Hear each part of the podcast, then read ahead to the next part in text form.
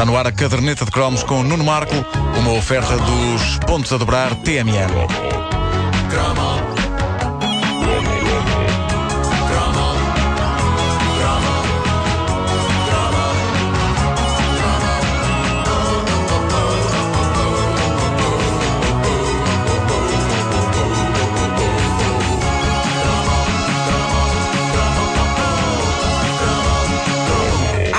Coisas que, quando entram nas nossas vidas, fazem com que nos esqueçamos como era a vida sem elas. É Então como não há. se desde sempre estivessem connosco. Internet, por exemplo. Como Hoje é que era a minha vida sem net? Eu não sei como é que era, não me lembro. Como é que era a tua vida sem não, net? não me lembro, não me lembro. Pedro Ribeiro, como é que era a tua vida sem não me net? lembro. Eu não sei essas Vamos. coisas, pá!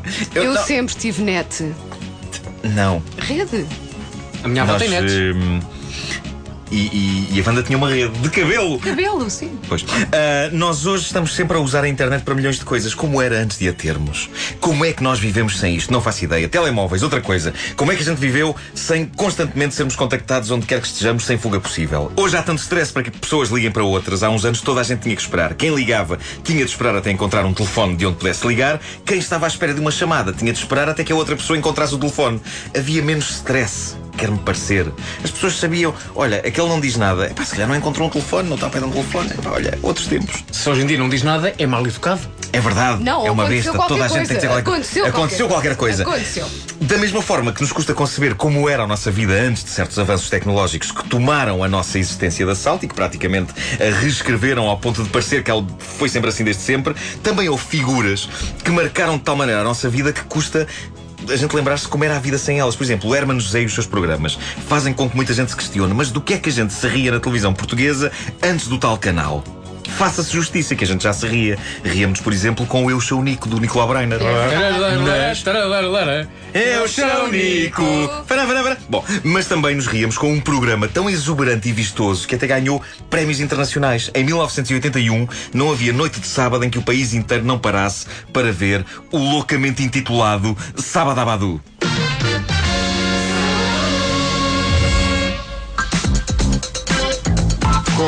Camilo de Oliveira, Vítor de Souza, Lara Lee, Carlos Quintas e a participação especial de Ivana Silva. Lembro-me do nome, mas da- do, do programa em si era muito novo. Tinha dois anos. Eu pá. lembro. Oliveira e Ivone Silva. E o Vasco tem uma Sim, teoria, com, uma sim, teoria sim. sobre o nome do programa que eu nunca me tinha ocorrido ao longo deste tempo. Sabadabadu é um trocadilho com os Flintstones e Abadabadu. És incrível, Vasco. És incrível. Eu lembro-me do casal Agostinho e Agostinha. Oh, Sim, sim, Bebe sim. o teu vinho, vai uma pinguinha. Já lá vamos falar deles. Sabadabadu. é- Eu é- lembro-me disso. Isso era era era delírio. revista, não era? Sim. Era, era, era, era. Eu adorava isso. Era, era o delírio. O delírio começava logo com o número de abertura, que era uma coreografia louca envolvendo imensos bailarinos e uma estrutura de ferro com umas bolas gigantes que parecia ter sido roubada ao Museu de Arte Moderna. E um dos bailarinos era um bobo. E não estou com isto a fazer nenhum juízo de valor em brasileiro, ok? Não era um bobo. Era um bobo da corte. Um, um- um- um daqueles, com um daqueles chapéus com guizos. Com guizos, sim, sim. Que associado a uma coreografia movimentada fazia um vistaço. Eu não sei como é que nenhum dos outros bailarinos nunca levou com um guizo no olho. Porque aquilo coisa está que magoa. É coisa que magoa. É por isso que eu nunca me aproximo de bobos. Porque sei que me vou magoar. Bom, Sabadabadu fez de Camilo de Oliveira e Ivone Silva o rei e a rainha da era pré-Herman do humor televisivo nacional. E a verdade é que, mesmo que o humor não fosse tão revolucionário como o do tal canal, que estreou na RTP dois anos depois, Sabadabadu era original da maneira como servia o humor da revista à portuguesa de uma forma moderna e capaz de cativar a juventude. Eu era fanático e ainda hoje acho que esta rábula, que acontecia todas as semanas no programa, é um dos maiores monumentos do humor nacional.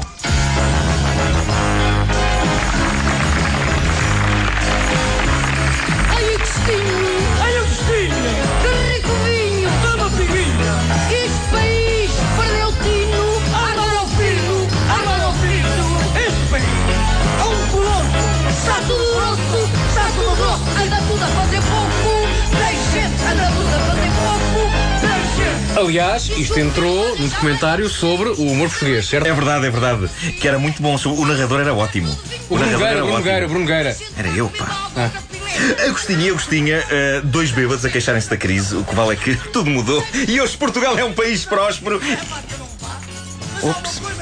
É, Ivone Silva era grande, foi um choque vê-la desaparecer tão cedo. A mulher era vertiginosa a disparar um texto cómico. A palavra furacão é frequentemente usada para falar dela e não é por acaso. Havia rábulas em que a energia dela não só nos fazia rir, como nos punha a sala de pantanas. A sério, eu tenho ideia que depois de algumas rábulas de Ivone Silva, a sala de estar de uma pessoa tinha de ser arrumada porque ia tudo pelos ares. Cadeiras, mesas, quadros, era um vendaval. Era impressionante. De maneira que durante a longa noite do fascismo, eu, Olívia Patroa, trabalhei nas melhores das harmonias com eu, Olívia Costureira.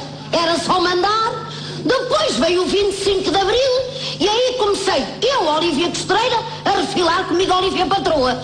Reivindicando, protestando, fazendo exigências, tem sido um desassossego revolucionário. Quero dizer, a minha Olívia é uma mulher que vale por duas. De uma banda é Olívia Costureira, proletária.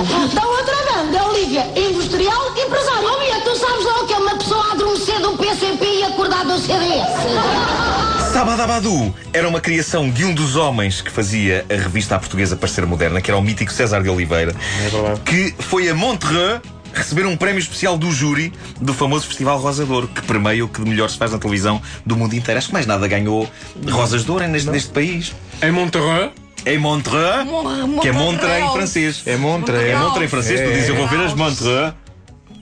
É isso, é, é, é porque foi, foi tipo um festival de montras. Pois. Como acontece muitas vezes.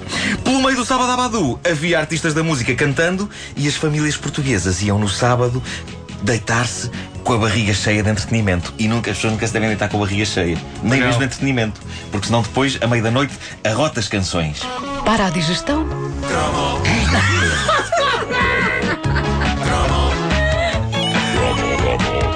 Coisas que acontecem. A caderneta de cromos é uma oferta dos pontos a dobrar TMN. Bom dia, faltam 3 minutinhos para as 9. Esta é a Rádio Comercial.